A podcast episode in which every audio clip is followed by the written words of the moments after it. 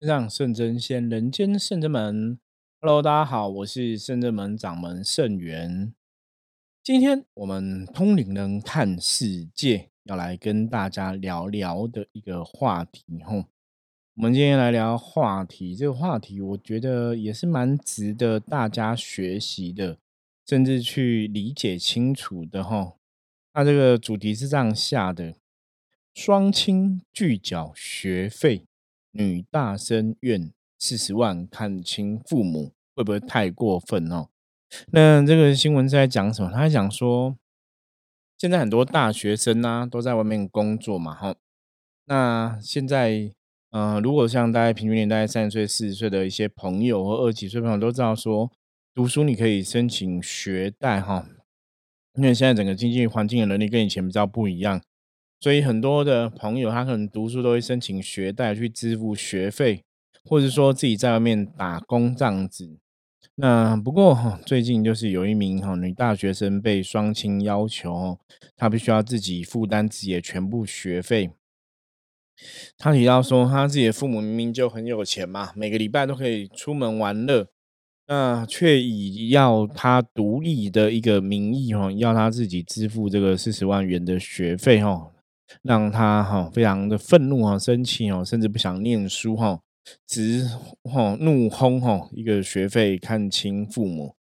那我们知道现在其实像很多的文章哈，大陆有注意新闻的话，你有看一些媒体哈，在 D 卡上面就是大学生玩的一个社群哈，他们有很多的文章，大家都很多大学生在上面会抛出这个文章。那这个文章也是在上面看到的哈，它的标题是写一个学费直接看清父母哈。他说：“父母每个礼拜都跑出去玩，然后有钱的要死哈。现在父母却然跟他讲说要训练他独立，哈，要他自己负担学费。那他就觉得父母就是想要把钱都留给自己用，哈。”啊他也提到说，平常的吃喝玩乐都是他自己赚钱呐，然后也没有父母出半毛钱，嗯，只是没想到说现在连学费和，父母都要他自己出，会不会太过分哦？那因为大学四年学费总共要要到四十万，他说这个对一个十九岁女生是多大负担哦？现在为了学费，他连大学都不想念了。然后他说一个学费看清父母，他觉得是蛮值得。嗯，当然这样一个文章曝光之后啊，哈。父母就会觉得，哈，就很多人在讨论嘛，哈，就是父母到底支付大学学费是不是个义务，哈？那父母有钱又如何？那也是父母自己赚的，哈。那针对女儿的部分，哦，大家也会提觉得说，啊，帮你去办学贷啊，或是你去考国立大学啊，也会比较省钱。嗯，甚至有些人会觉得说，父母没有什么是天经地义一定要做的，哈，尤其这女儿已经成年人的，哈，可能自己负担自己也是很合理的。那十二年来哈，学校哈没有把他教好，那接下来让社会教他。意思说，嗯，你在十二年的国国民义务教育里面，在大学以前，你应该要知道说，我们要自己为自己的人生负责哈，不要什么事情都是要请爸妈来帮你。那当然也有部分的乡民觉得说，打工真的没有办法赚那么多钱呐，哈，除非你一般也有在接家教啊，不然你说要让哈大学生真的我去打工来付学费是有一定的困难的。那有些人就建议他跟父母沟通，看可不可以先借一年的学费跟生活费，哈，等他的工作或学业安顿好之后，后面的三年哈再想办法分期付款给父母，哈。或者说把这个全部的金额都列出来给父母看哦，看是要办学贷还是怎么样去度过这个状况。那如果经济状况长长辈经济状况没有这么严重这么不好哦，也许不用说一定要要求女儿做到这个程度。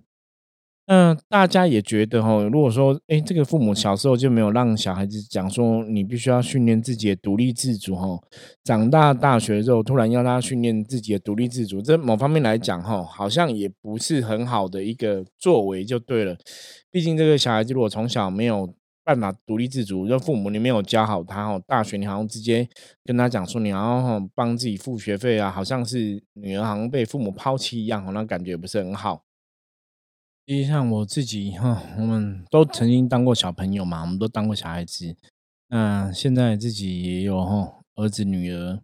所以你看到这种类似的新闻，这种教育问题，你真的觉得哇，真的一个一个女儿哈，那竟然会责备父母哈，不给他学费，然后那么愤怒，甚至上网剖出来哈，说看清父母哈。我看到这种东西，真的内心有很多的，你应该讲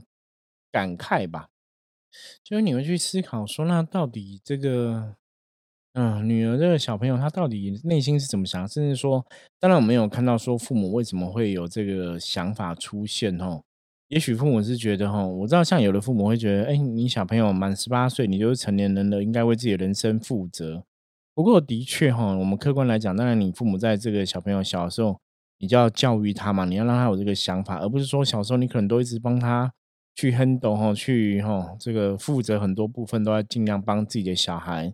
然后突然到十八岁的时候，你跟他讲说他为自己负责，那当然对他来讲，他会蛮措手不及的哈。觉得你父母是有能力帮助他，为什么不帮哈？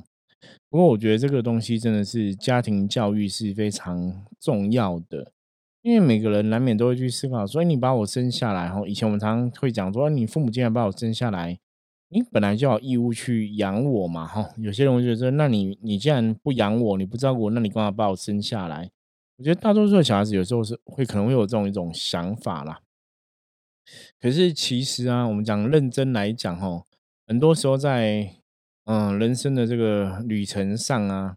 嗯，小朋友我觉得也要去了解哈父母的状况哈，然后父母也要去了解哦小朋友的状况这样子。我觉得家庭教育啊，真的是蛮重要的部分哦。像我们之前跟大家聊到哈，说家家庭应该家人是你小朋友来讲哈最重要的一个避风港。嗯，因为对小朋友来讲，他觉得从小到大跟家人生活在一起哦，父母哈父亲或母亲哦，应该是最爱他、最保护他、最疼他的人哈。所以基本上小朋友的成长过程里面哈，坦白讲，他真的一切的行为。都会是跟父母亲来学习哈，从父母亲的互动啊，去了解说他怎么跟别人来互动哈，从父母亲的讲话的模式啊、思考的模式啊，他去理解哈，要怎么来说话、怎么思考。所以如果说，嗯，父母在小朋友小的时候说你没有给他一个良好的教育，让他分辨是非，知道什么事情该做，什么事情不该做，什么事情应该有怎么样一个想法哈。比方说，像这个案例里面来讲哦，父母可能如果你小时候没有让小朋友学会说哈，就是要啊为自己负责、要独立的话，那你长大突然跟他讲这个东西，当然他会无法接受嘛。那当然，如果你他在从小的过程中，也许你在很多的状况里面，比方说生活上面习惯，你都一直有在训练他独立自主哈。那也许他就比较去理解这个状况。你说真的，长大之后他工作啊，赚钱要养自己啊，他就比较可以接受哈。那如果说，哎，他觉得父母是很有钱的，父母都不帮助，那通常哦，坦白讲，你看到这个文章的状况来讲，我的想法是。女儿会这样讲，那一定是小时候就有一些想法了。她不是突然一次哦，觉得你有钱不管我哦，一定是小时候可能父母在什么样的状况下有去建立到这个女儿有一些错误的想法哈，或者说她会觉得父母都是为自己都没有为他着想过哈。那这个当然，你从小时候你家庭的关系就是彼此的一个相处哈，父母也许跟小朋友要有一个很好的一个沟通，我觉得这个是非常重要的问题。不过，像有些时候看那种家庭的问题哦，所以我们会觉得很伤脑筋，然后我会觉得很伤脑筋。我就举几个我们实实物上哈真的遇过的一些家庭的一个案例哈，像之前我我们讲过嘛，家庭应该是最好的一个避风港嘛哈，大家在的家庭关系里面，小朋友一定会以父母为一个哈。最大的一个保护他的一个依存的存在，那我们的确听过那种，就是父母可能自己的情绪管理不是很好，吼，动不动就会出手打小孩。像我就遇到一个案例啊，这个案例就是他们家里是有姐姐跟妹妹嘛，吼，嗯，姐姐部分就是可能不知道是不是一般的家人对所谓的长子或者是长女，哈，都有一个比较多的特别要求。所以很容易，好像我自己是我们家是三个兄弟，我也是长子嘛。那很容易，比方说长子，大家父母就觉得你要做一个模范哦。所以坦白讲，以前的教育里面来讲，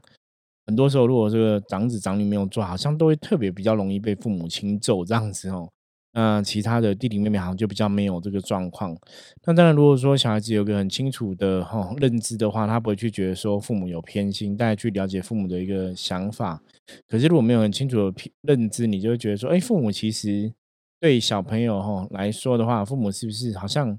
对弟弟妹妹哈都比较好哈？那都是打这个哈，身为长子的哈，或是身为长女的哈，那有时候容易心态上哈就会有所偏差哈，我觉得父母偏心啊，或者说父母哈都什么事情都责备我哈，都不责备弟弟啊，都不责备哦妹妹啊这样子。那这种问题啊，一开始可能那可能搞不好一次两次，爸爸妈妈不会觉得怎么样，然后。或者做很多次也不会怎么样，那久而久之哦，有可能在这个长子或长女内心哦，就会构筑一个就是父母亲对我的关爱没有那么多哈，然后都是比较宠弟弟妹妹哈，久而久之也可能人格也会产生一些偏差哈，这是一种状况。那另外的部分，我们曾经也遇过的状况，就是说哈，嗯，父亲可能没办法，有些爸爸哈，真的不会控制自己的情绪哈，然后也不晓得怎么去。教育小孩子，嗯，比较容易，只要小孩子犯错，就会用打的、用揍的，吼，或者是说他也不晓得怎么去做很好的沟通。像我遇到很多的案例，都是爸爸不会沟通，都是用打的。那妈妈都比较会沟通，妈妈会去讲嘛。可是有的家庭里面，爸爸是比较强势的，吼，爸爸比较强势，他可能妈妈也很难去多说什么，吼。可是爸爸这个打的教育久了，吼，因为以前的小孩子可能比较可以接受，吼，打了。教育啦，我觉得以前的我们那个年代，好像爸爸妈妈打小孩是很正常的，大家习惯了。那当然，现在这个年代哈，很多小朋友想法哈，跟我们那个年代毕竟真的不一样。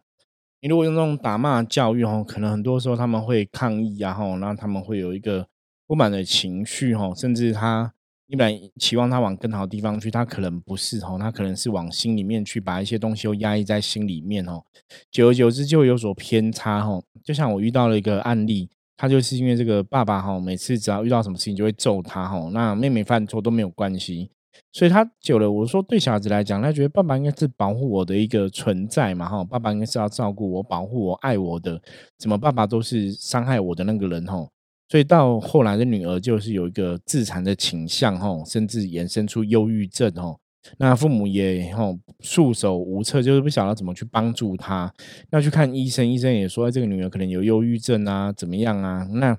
这个状况其实怎么好，好像都很难好，吼。因为后来发现，就是说，其实他家里原生的家庭是有这样的一个问题。因为一开始妈妈来找我们的时候，妈妈也没有把问题说得很清楚，只是说女儿忧郁症。可是我曾经跟很多朋友分享过，说一个问题的发生呢，它一定有它的原因哈。你说这个女儿忧郁症，它有原因嘛？要么就是在嗯学校生活里面，她可能被同学霸凌哈，不然就是在家庭的状况里面，像刚刚讲的这个案例，家庭状况里面，她是受到这个父亲的伤害。所以每个事情哈，一定都有它的一个原因跟因素哈，它不会嗯。无缘无故，一个女儿健健康康，就突然有忧郁症产生。所以，当我们真的去细究那个问题的时候，你就会发现说，那个是家庭吼，真的有他的一些问题存在。所以，女儿为什么要去自残吼？因为自残之后，她才去哦，显现她内心的不满哦，甚至搞不好她希望是爸爸吼可以爱她，爸爸可以保护她吼。可是反而吼造成她的伤害吼，反而是她的一个父亲这样子。所以，像今天的这个案例新闻啊，我觉得看到这个真的会让人有很多的思考啦。嗯，觉得家庭教育里面，当然亲子关系是非常重要的一个部分哦。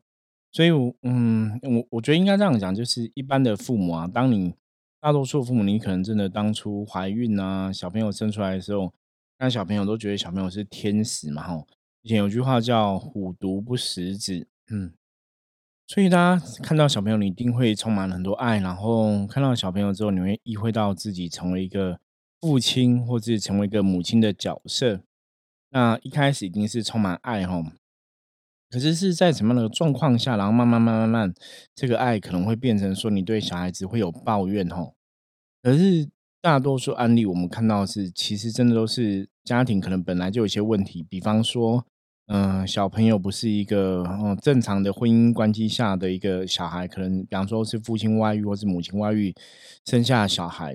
或者说这个家中的经济问题是很很巨大的哈。那有的小孩子可能经济问题更辛苦哈，哦，所以很多时候长辈难免会把这个问题迁入到这个小朋友身上。所以像我们真的在啊现实生活中看到很多的这种感情的一些状况啊。怀孕的一些状况啊，的确有些时候，如果说父母真的没有做好心理准备的时候，那你真的去怀孕孕了生出小孩子，对小孩子来讲未必真的是一个好事哈。像以前我就遇过一个案例哈，那个案例是，呃，妈妈跟别的男生哦，就是外遇哈，跟别的男生那种怀就有孕哦，就怀孕这样子。然后那个男生他其实也有自己的家庭哦，所以变很复杂。那你说这个小孩子生下来会幸福吗？应该不会幸福嘛，吼。所以那个妈妈来找我们占卜啊，其实她只是想要问说，哈，就是小孩子到底是要留还是要拿掉，哈。她其实问题是这样子。那后来跟她聊完整个状况的时候，哈，基本上我觉得大多数人应该会有个很清楚的一个判断，就是你这个小孩子，然后你跟外遇对象在一起，可是外遇对象他有他的哦婚姻关系哦，他也不可能为了他的婚姻，不可能为了你这个小孩子就放弃他婚姻，他也讲得很清楚。所以你这个小孩子也不是你跟你老公的小孩，那你你这小孩生出来怎么办？哼，等于是那种爹哦，爸爸不对，不要他，然后妈妈这边也很痛苦，因为妈妈这边的爸爸也不是亲生爸爸哈。那可能你用用妒忌想，或是你真的认真来思考的话，你会觉得那个好像问题真的会很严重哈。所以后来那个妈妈就来卜卦，说想要知道说，那这小孩到到底要不要生出来？那当然，这种问题占卜的结果不是很理想吼，所以如果以占卜的结果来讲的话，当然我们就会比较建议说生出来好像不是一个很好的一个选项。可是当然以生命的一个哈爱护生命的一个原则来看，我们很难去跟他讲说你不要生这个小孩吼。所以我只是后来只是跟他分析，我说这个小孩子啊，他的亲生父亲的家庭状况是这个样子，然后你是他的亲生母亲，你的家庭状况是这个样子。那站在你立场来想，这个小孩子生出来之后，你觉得他会幸福吗？或者说，你有办法全然的一直爱他，去照顾他吗？如果他的父亲是吼都完全不理会他的状况下，那这个小孩子在你们的原来家庭，你有办法去？因为你已经知道这小孩子不是你现在这个老公生的嘛，你有办法接受这个状况吗？当做不晓得这么一回事，然后这样子一辈子下去吗？其实后来跟当事人分享这样的状况哈，那当事人他就跟我讲说：“师傅，谢谢你跟我聊这这一些东西哦。”他说：“基本上他已经有定夺了，他今天来只是想要再问清楚一下，也就是是不是跟他心里想的答案是一样的。”哦，他说他跟我预约完之后，占卜完之后，他已经预约了下一个，就是要去把这小孩子拿掉。那当然，这个你会觉得这是一个很遗憾，甚至也是一种悲剧了哈。可是我觉得这就是很无奈的，在。嗯，家庭的关系中，哈，你父母真的要去为小孩子设想到很多的状况，因为这个状况下的小朋友，他可能真的很难得到所谓的幸福，哈，所以将来会有其他问题。我觉得这是你很难去预期的。那当然，我们通过占卜去知道说，将来可能的确有一些问题产生嘛。那这个当事人你要怎么去取决，哈，真的是当事人要自己去判断。所以，像我们以前有时候问到这种占卜的问题的时候，我们也是觉得很。很难回答哈，就是到底要怎么做哈，所以通常我们都是会跟当事人做一个清楚的分析，然后让他自己来判断哦，下一步要怎么做。其实我觉得今天在谈这个话题哦，当然你看那个大学女生这样讲哈，当然会觉得难过，怎么会对父母有这种想法哈？我们中国人常常讲就是要孝顺父母嘛哈，那对父母要这样子哦，尊敬啊，孝顺啊。嗯，现在的生活，那当然现在的生活环境，大家可能对这种孝顺父母哈，我我们坦白讲，是以前的人真的会觉得养儿防老，就是你生出了小孩子之后，你会觉得，哎，我以后长大，我老了，我工作把小孩子养大，那小我们老了之后，小孩子以后会奉养我们吼。其实坦白讲吼，可能包括我这边的长辈哈，或是说我们这个。嗯，五十岁左右的哈的朋友，你的长辈哈，这老一辈的，大概都会有这样一个想法跟看法然后就会觉得养儿防老哈是很呃正常或者一个很习惯的一个观念哈，因为以前老一辈都有这种看法。可是大家应该也很清楚知道，现在整个大环境哈，生活哈状况啊，大环境其实跟以前真的不一样。现在年轻人呢，你可能有个工作哈，你可能。有能力养活自己就已经算很好了，除非说你真的是是非常努力工作哦，你像有了接两份超市，你的工作是有某种特殊的专长，你的收入真的是比较高，不然如果大部分你如果真的只是一般的上班族哈，就是一般的薪水哈，上班族工作人士的话，你的薪水可能真的养你自己都差不多了哈。你还说不要想说你要把足够的钱拿回家哈，养家里面的爸爸妈妈哈。那的确在很多状况下会造成年轻人的困扰跟压力吼。所以这个东西其实应该说每个家庭都要有每个家庭的盘算。你在很多状况还没有发生之后，你可能就要先有清楚的思考。比方说，嗯，父母你有没有办法去规划自己的退休金啊？不要说只是把重心放在小朋友身上。那小朋友我们在教育他长大过程的过程中，吼，你有没有办法去培养他独立自主的精神，或是让他知道说，他的确是在工作上面来讲，要也要去准备一些钱来孝养父母，哈。所以，像这个案例，如果这个大学女生她现在会抗议的话，就表示说，小时候你可能真的长辈没有跟她讲太清楚哈，所以你到她大学，你突然跟她讲说，她必须要独立自主，要靠自己，那当然会有所反抗，会有所抗议。我觉得这个是可以理解的。所以追根究底哈，你要看这种家庭的关系啊，或是亲子的关系，真的沟通很重要。我觉得长辈，你对小朋友什么样的想法？哈，你可能在他还小时候，你就陆陆续要让他知道，哈。比方说，你真的希望他长大可以自己养自己，你就要让他明白。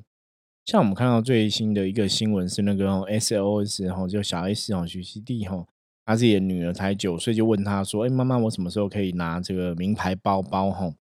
那当然，你女儿会有这个想法，百分之百一定跟家庭关系有关系吗？一般我们一般的家庭哈，女儿九岁应该也不会去问这个问题，什么名牌包包，因为你搞不好连妈妈都没有这个名牌包包嘛。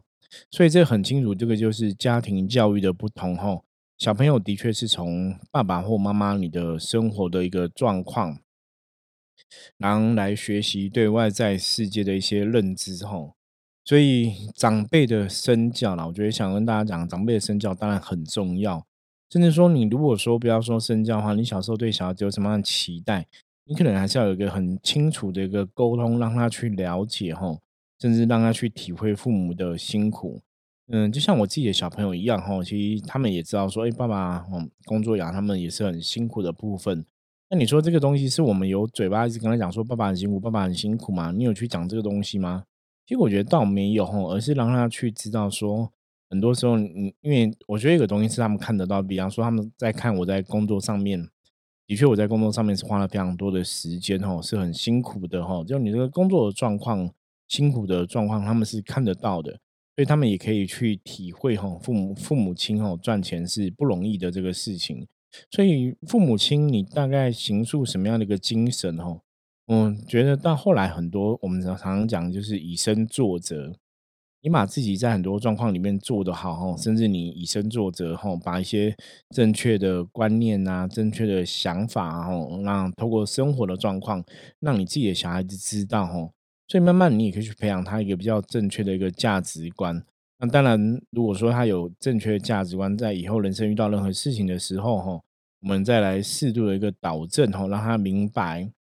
那你就不用去太担心，说小朋友会有个错误的价值观、错误的看法，吼，因为毕竟他的家长、吼家庭都是这样子，吼长辈是这样很辛苦在打拼、辛苦在工作，吼，然后在做很多事情。可是当然，每个小朋友的灵魂是不一样，他可能对事情的看法、哈分析状况也不同。所以，当这个小朋友如果说他在人生的过程当中，他如果有些时候真的不小心走偏了，哈，这个事情做错了。我觉得家里的长辈，你还是要适度的去教育他哈，让他知道说他现在这个事情是不对的，是不正确的哈。